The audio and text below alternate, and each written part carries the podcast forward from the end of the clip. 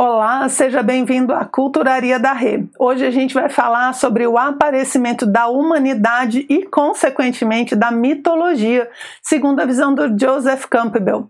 Esse tópico que a gente vai ver é o segundo capítulo do livro Para Viver os Mitos, que é uma coletânea de palestras que ele fez na década de 60, ok? Então vamos dar uma olhadinha aí na visão do Campbell de como é o desenvolvimento conjunto da humanidade e da mitologia. Bora lá. Eu tirei uma frase para a gente começar que eu achei que ela é, resume a ideia geral do que, que ele vai apresentar para a gente aqui. E ele fala que a mitologia é aparentemente contemporânea da humanidade, ou seja, elas vêm juntas. A partir do momento em que você começa a falar de ser humano, você automaticamente está falando de mitologia, de pensamento simbólico. E muitas pessoas é, não, não acham que isso seja possível. E aí ele fala dentro do texto, não, não vou aprofundar nos dados, né, mas ele é, dá nomes, achados arqueológicos que já eram conhecidos na época em que ele faz essas palestras, é para justamente mostrar que quando a humanidade começa a se ver como humanidade, ela também começa a gerar mitos, símbolos, interpretações simbólicas da realidade. Então, quando é que surge a humanidade? Quando surge o pensamento simbólico, quando surgem os símbolos, ok? E ele fala então que os temas mitológicos permaneceram constantes e universais não somente ao longo de toda a história, mas ao longo de toda a ocupação da Terra pela humanidade. A gente sabe que a história aqui é a partir da escrita, né? Então você tem toda uma pré-história, onde você tem registros que não são necessariamente escritos, como as pinturas rupestres. E ele diz que então, desde que o homem é homem, mesmo antes do registro histórico, você já tinha a presença do mito junto com a humanidade. Então, desde que a gente está aí ocupando é, o planeta Terra, a gente também está fazendo registros míticos como humanidade, ok? Isso é bem legal, né? É uma ideia interessante porque é, vai fortalecendo essa ideia de que os mitos falam para algo interno no homem. Quando ele fala aqui, ó, são constantes e universais, porque eles falam de assuntos que são de interesse tanto do homem moderno, quanto do homem das cavernas, quanto do homem das galáxias, enfim é, independente de como o homem seja e como ele vive, ele vai utilizar mitos, ele vai trabalhar com símbolos.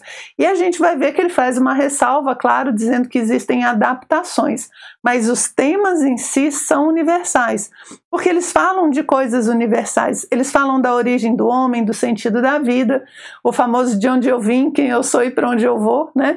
E justamente essas perguntas toda a humanidade se fez. E ela, as primeiras respostas, né, que são atemporais, valem até hoje, elas vão ser simbólicas e encontradas nos mitos, né?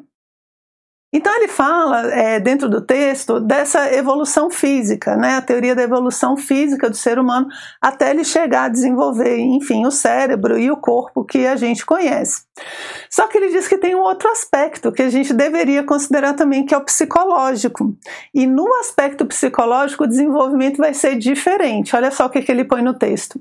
Quando consideramos o caráter psicológico de nossa espécie, né, o ser humano, o sinal distintivo mais evidente é a organização da vida de acordo, primeiramente com metas e leis míticas e apenas secundariamente econômicas. Aqui econômica, gente, não, não dinheiro, mas sobrevivência física, né? recurso, comida, né? enfim, caça, grãos, é, nesse sentido de recursos para sobrevivência que ele está falando aqui. Então, que ele diz que antes da gente se desenvolver para essa sobrevivência, a primeira coisa que o ser humano fez parece que foi se organizar de forma mítica. E o que, que é essa organização mítica? É representação simbólica é, do espaço, do universo, é, das leis da natureza, da forma com que o homem vê o mundo, vê o universo e se encaixa nele. Isso é que é o interessante. Em vários pontos da obra do Campbell, ele fala que o mito tem por função encaixar a gente dentro do universo. E esse encaixe ele é necessário antes, inclusive, da sobrevivência. Por quê? Porque ele dá sentido à sobrevivência. Hoje em dia a gente sobrevive e muita gente se pergunta qual o sentido desta bagunça toda que a gente vive, né? E aqui que ele fala, o certo seria primeiro o sentido, né? Depois a sobrevivência, ok? E ele diz que psicologicamente a gente vai trabalhar primeiro com essa organização do tempo interior, da, dessa vida interior, dessa realidade interna, para depois a gente ter a organização é, externa de sobrevivência. E algumas constatações que ele fala que a gente precisa levar em, em consideração quando vai ver o mito, é, como, como, é que o mito nasce, né? o que, que leva a gente a ter a necessidade do raciocínio simbólico e desenvolver isso de uma forma tão, tão profunda e tão é, ampla, digamos assim. Né? E ele fala que a gente deve levar em consideração três aspectos. Eu vou, eu vou ler no outro ali que a letra está maior, tá, gente? Não, não, vou olhar ali uma, é, só por causa da letra, porque se eu botar os óculos, olha só o que acontece, gente, não dá certo, olha só, né? Então, vamos lá. Constatações fundamentais. A inevitabilidade da morte e a necessidade de transcender a morte. É a primeira constatação fundamental que o homem começa a fazer, e segundo muitos, é aí que a gente começa a se distinguir de verdade do animal é no momento em que você percebe que é um ser mortal. Quando a gente nota, e ele fala né, que eu olho em volta e vejo ali na minha comunidade que todos vão morrer, todos vão deixar de existir, inclusive eu. Então, essa, essa percepção de ser finito, né, não ser eterno, é uma coisa que impacta a gente profundamente como ser humano e que os animais não têm. Então, muita gente considera esse tipo de percepção como a, a, verdadeira definição e distinção entre homens e animais. E é bem interessante a gente parar para pensar nisso.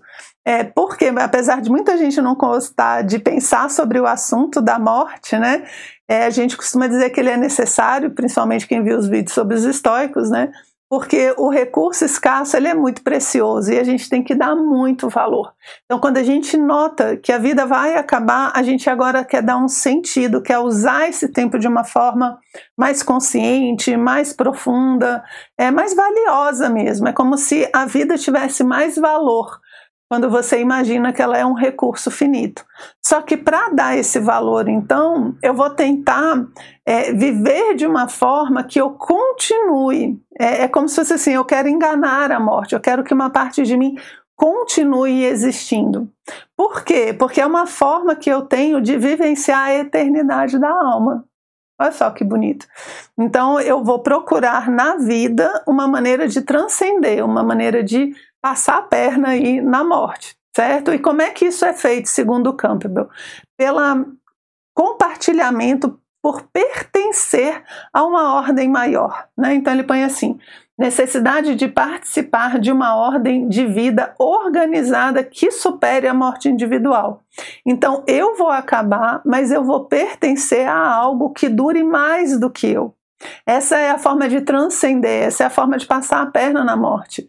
Eu sei que eu vou acabar, mas eu participo de uma coisa que é, eu morro e ela continua. E qual é a maior é, fonte disso? Quando o ser humano percebe a ordem social, quando ele percebe a comunidade, quando ele percebe esse conjunto de pessoas, né, os seus antepassados, os seus descendentes e todo esse conjunto que já existia quando ele nasceu e que vai continuar existindo quando ele morrer. E, e, quando ele se deixa pertencer a esse tipo de ordem, então, ele começa a dar um significado a essa existência individual.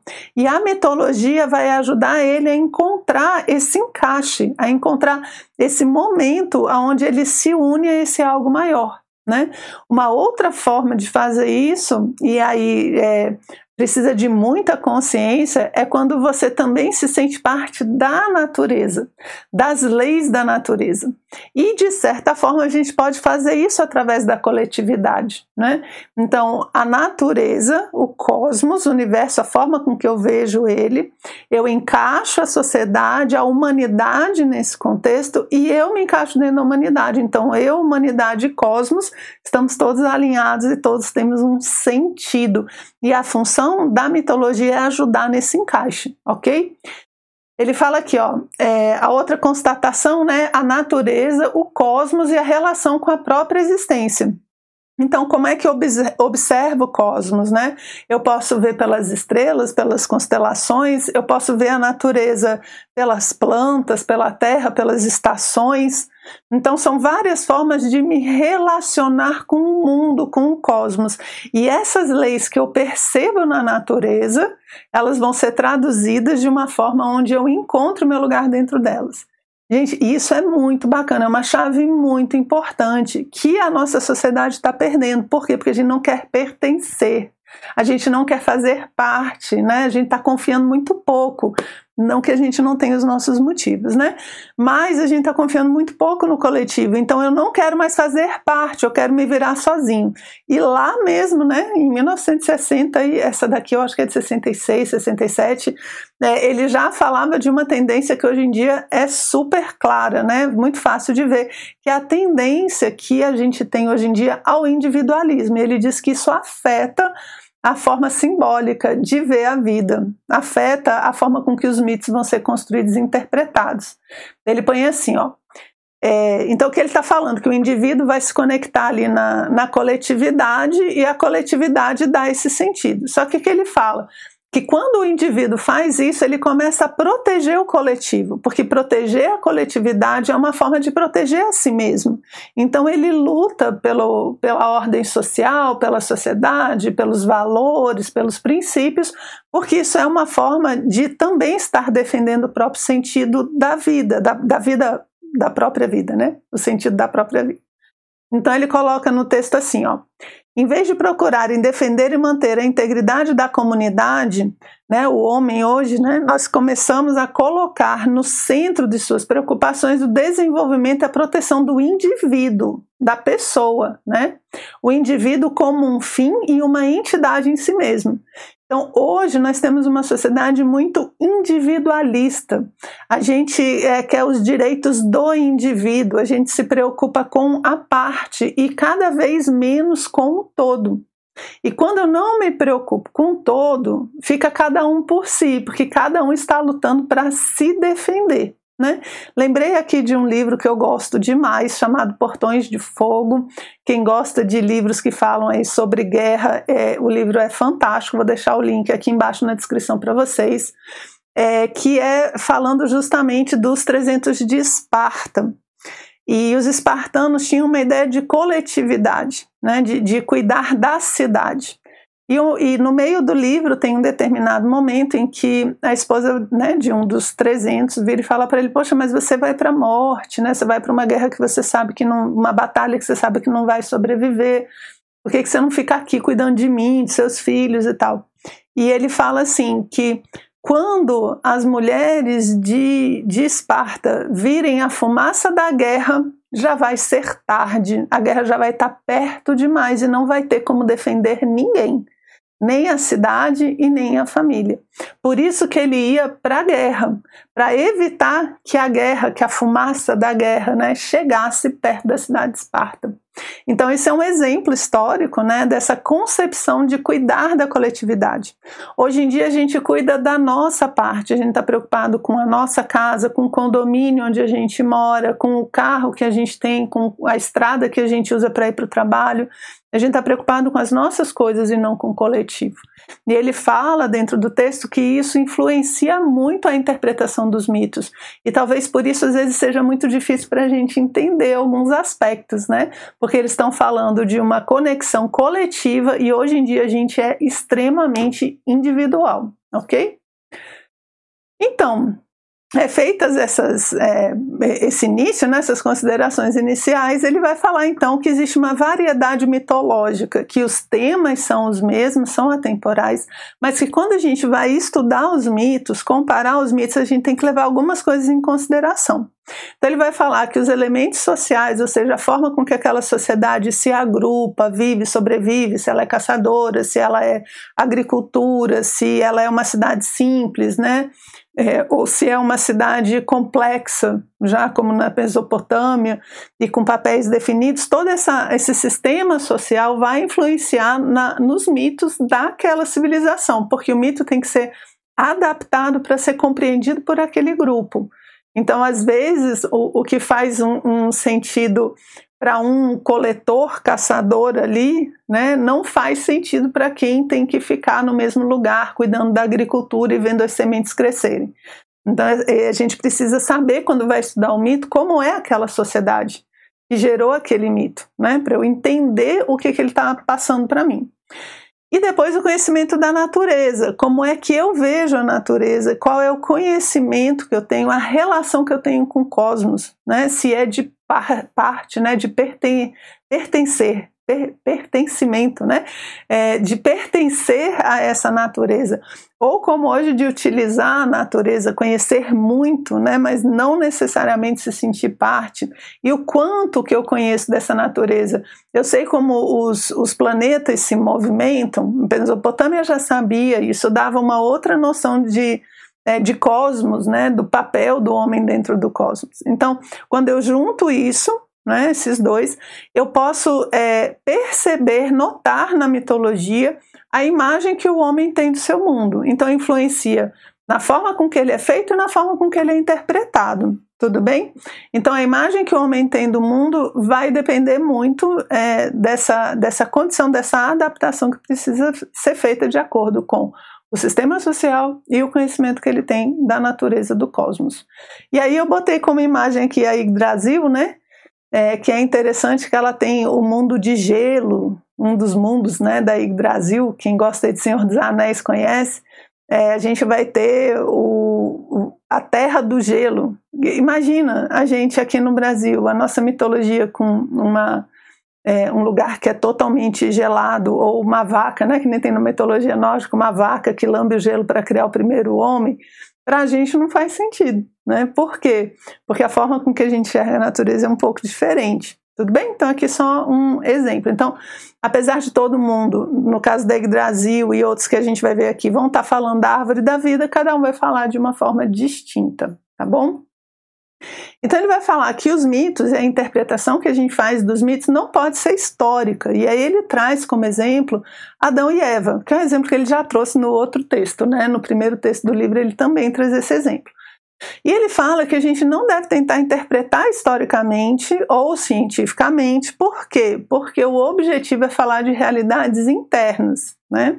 Então ele fala aqui que mitos estão nos falando a respeito de assuntos fundamentais sobre nós mesmos e não sobre o mundo fora do ser humano, mas como ele estrutura esse mundo internamente. E ele traz dois exemplos, né? Começando aqui é justamente pelo, pelo mito de Adão e Eva, né? Pelo paraíso, o jardim do Éden. E ele comenta que esse jardim, por exemplo, vai ser um jardim interno, ele fala que paradise, né, paraíso, é, a origem da palavra leva à ideia de um lugar é, murado, algo, é, um, um local cheio, determinado e cheio de delícias, de coisas maravilhosas. E que esse lugar é um jardim interno, dentro da nossa alma. E que lá acontecem várias coisas que estão sendo colocadas é, no mito. E ele fala que quando a gente tem essa árvore, né, que é o eixo do mundo, você vai ter duas árvores ali no paraíso importantes: a árvore do conhecimento do bem e do mal e a árvore da imortalidade. Então, no eixo do paraíso, você tem uma árvore como o eixo do mundo, assim como era a Brasil que eu mostrei para vocês antes também é uma árvore que é o centro, é o eixo do mundo, ok? É, e aí, quando eles comem, a serpente aparece como um ser ardiloso ali, sedutor, e quando eles comem dessa maçã, então, eles conhecem o bem e o mal e são expulsos desse paraíso inconsciente e é colocado né, um querubim com suas é, espadas flamejantes que vai cuidar para que eles não voltem para o paraíso e comam da árvore da imortalidade. Né? Então a gente conhece esse mito e ele vai comparar esse mito com o mito é, de Buda, da iluminação é, de Siddhartha Gautama quando ele se torna o Buda, o iluminado. E comparando essa árvore do paraíso com a árvore Bodhi, ou, ou Bodhi, né, que é uma, um tipo de uma figueira, onde é, Buda senta e fica lá, né? Eu costumo brincar dizendo teimoso, só levanto daqui agora quando eu iniciar, quando eu entender esse negócio. E ele fica lá é, por, por dias, dias a fio. Tem, tem as tentações, né? Que vão chegando ali, tentando fazer com que ele não, não chegue à iluminação e ele passa por todas elas. E aqui a serpente, vejam que os elementos né, são, são similares. Nesse mito aqui, a serpente vem como algo que protege. Então, diz que debaixo da árvore Bodhi tem uma serpente, que ela é como se fosse a continuação da árvore, né? Então, essa, essa serpente, ela sustenta o eixo do mundo, ela está embaixo, ela não é vista, né? Mas ela sustenta o mundo, sustenta essa árvore, esse eixo. Em determinado momento, né, quando começa a ter uma tempestade muito forte, os ventos e tal, essa serpente ela sai e protege Buda, né? Faz uma espécie de um chapéu protegendo Siddhartha Gautama, que está sentado ali na sua é, flor de lótus. Então, nesse mito, a gente tem a árvore da vida também, a gente tem a busca do conhecimento também, e a serpente, só que a serpente agora ela é recebida, segundo Campbell, né? ela é assimilada como um conhecimento que vai é, proteger e vai ajudar. E aí, gente, ele faz um comentário que foge um pouquinho do assunto, mas eu achei assim fabuloso e eu quis trazer para vocês, porque ele vai falar de um templo no Japão, é, que é o templo de Buda em Naja, né, na cidade de Naja. E ele vai falar, ele vai fazer uma interpretação muito bacana, né? Que a gente, quando vai entrar em diversos templos, né, vocês vão poder perceber é, que existe, não só no Oriente, mas no Ocidente também. A gente acabou utilizando uma tradição similar. Ele diz que quando você entra nesse templo, você vai ver é, figuras enormes, estátuas enormes do Buda. Né, que é justamente um templo é, falando dessa iniciação. E essa estátua, gente, ela tem aí uns 19 metros de altura, ela é enorme. Não sei se vocês estão reparando, mas aqui do lado, né, nessa, nessa figura do lado, tá vendo que tem uma pessoinha bem pequititinha ali? Não no douradão, mas nesse outro lado. Tem uma pessoa pequenininha ali, só para vocês terem noção do tamanho da estátua, né? Então a pessoa que entra no templo, ela está querendo entrar para encontrar o Buda, para encontrar essa iluminação, é, para chegar nesse centro, nessa representação do iluminado. Só que antes, Campbell diz que você tem que passar por alguns guardiões. E aí eu achei muito bacana essa parte, queria trazer para vocês. Ele fala assim, ó: Passamos por um portão que é guardado à esquerda e à direita por duas figuras militares gigantescas, admiravelmente ameaçadoras. O Campbell é ótimo, né? Porque ao invés de se sentir ameaçado, ele fica, né, admirado, admiravelmente ameaçadoras. São as contrapartidas budistas do querubim que Jeová colocou na porta do jardim do Éden. Então, o que, que ele fala? Ele diz que você tem é, esses guardiões nas portas, é, que eles vão ser uma espécie de prova que você tem que passar. É, você não vai chegar no Buda, você não vai entrar de novo no paraíso assim de graça, entendeu? Você tem que passar pelos guardiões. E esses guardiões é, vão representar as coisas que nos deixam fora do paraíso, ou que nos deixam distantes do Buda, ou que nos deixam distante de Deus, independente do templo onde você está entrando, né? Então ele põe assim: não devemos nos intimidar e nos manter à distância. O medo da morte e o desejo da vida que esses ameaçadores guardiães despertam em nós devem ser de deixados para trás quando passamos por eles. Então, olha, ele já dá né, a dica do que, que esses guardiões representam: o medo da morte e o desejo da vida, ou seja, o apego ao passageiro, né, a cara do budismo. Na visão budista, o que está nos mantendo fora do jardim não é o ciúme ou a ira de Deus, que seria uma interpretação ao pé da letra ali é, da, do, da história apresentada na Bíblia, né? Mas o nosso apego instintivo àquilo que tomamos como sendo nossa vida. Então ele fala quando a gente se apega ao externo, quando a gente é, dá mais valor à vida externa do que interna, a gente está se distanciando. Por quê? Porque o paraíso é dentro. Esse jardim é interno. Então, quanto mais valor, preocupação, tempo eu dou para as coisas externas, mais distante eu fico das coisas que importam, das coisas é, internas que, que criam né, esse paraíso que está dentro de mim o tempo todo. Então achei bem interessante e queria é, destacar que esses guardiões eles se apresentam de várias, várias formas. Olha só isso aqui que coisa linda, né? Templo Branco da Tailândia, tá aqui os dois é, guardiões né, na frente. É, justamente como quem diz assim, você tem que passar o medo né, da morte, você tem que passar esses desejos, largar tudo para poder entrar e ter contato com o divino lá dentro. É, algumas catedrais medievais vocês vão ver que tem isso, templos chineses, né? Tem os dois dragões na frente. Depois isso migra é, muito para os castelos, para as igrejas, onde você tem leões na entrada, né? não são dragões aí, são leões, ou então é, monstrinhos, né? monstringuinhos ali, que vão ficar na porta do templo, como quem diz assim, você tem que passar o medo, você tem que superar essas formas feias, você tem que ver para além das aparências para poder encontrar o divino que está dentro do templo. Então, se você ficar com medo, você não entra, você tem que deixar ele para trás. É um símbolo muito legal, né? Adoro essa história. Então vamos lá, voltando aqui, ele vai entrar numa terceira parte do texto que fala das evidências do pensamento mitológico. Então, assim, quando é que começa a existir mito de verdade, da, da, de forma incontestável, digamos assim? E são dois momentos. Quando você começa a encontrar santuários, locais de rito, que no caso aqui são cavernas, né? E os ritos funerários. É, olha só, gente, é, lembra, a gente falou aqui no início sobre a questão da constatação da mortalidade, né? Constatação da morte, de que a gente não vai viver para sempre. Isso se reflete primeiramente nos ritos funerários, que é o que? Quando eu monto um rito, eu sei, eu sei que aquela, aquilo que aconteceu tem um significado transcendente. Então, mesmo que não seja de uma forma explícita, é, a imortalidade da alma, pelo menos a continuação da vida de alguma forma, é, eu começo a perceber em mim e no, e no grupo, né, nessa ordem social a qual eu pertenço.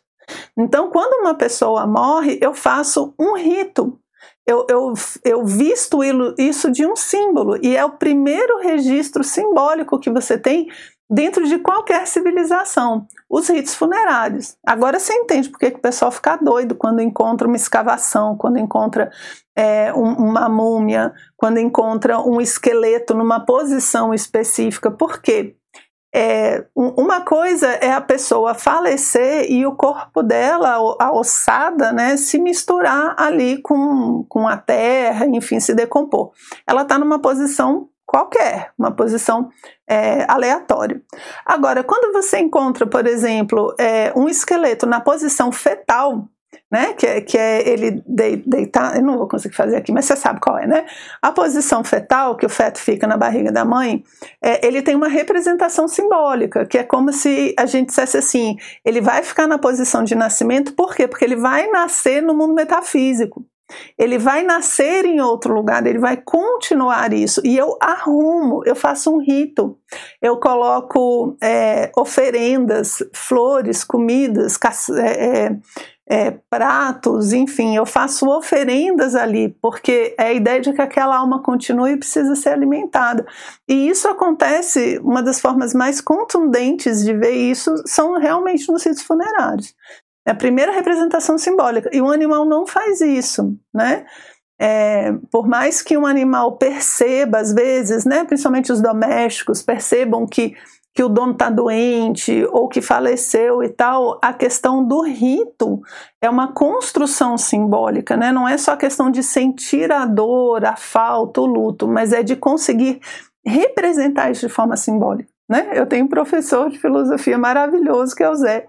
E eu nunca esqueço ele brincando, falando sobre isso, né? Falando assim: ó, você vai numa fazenda e ou se uma vaca morre, você, você não tem um rito. As vaquinhas olham assim, no máximo, mu, aí vai embora, né? É, elas não, não têm noção.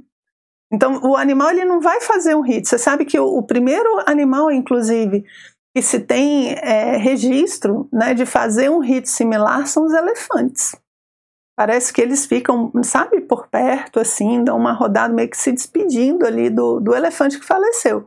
Mas, em geral, você pega a vaquinha, você pega o bezerro, você olha assim, eles não têm um rito funerário, eles, eles não percebem o que aconteceu, a morte, então não há como fazer um rito.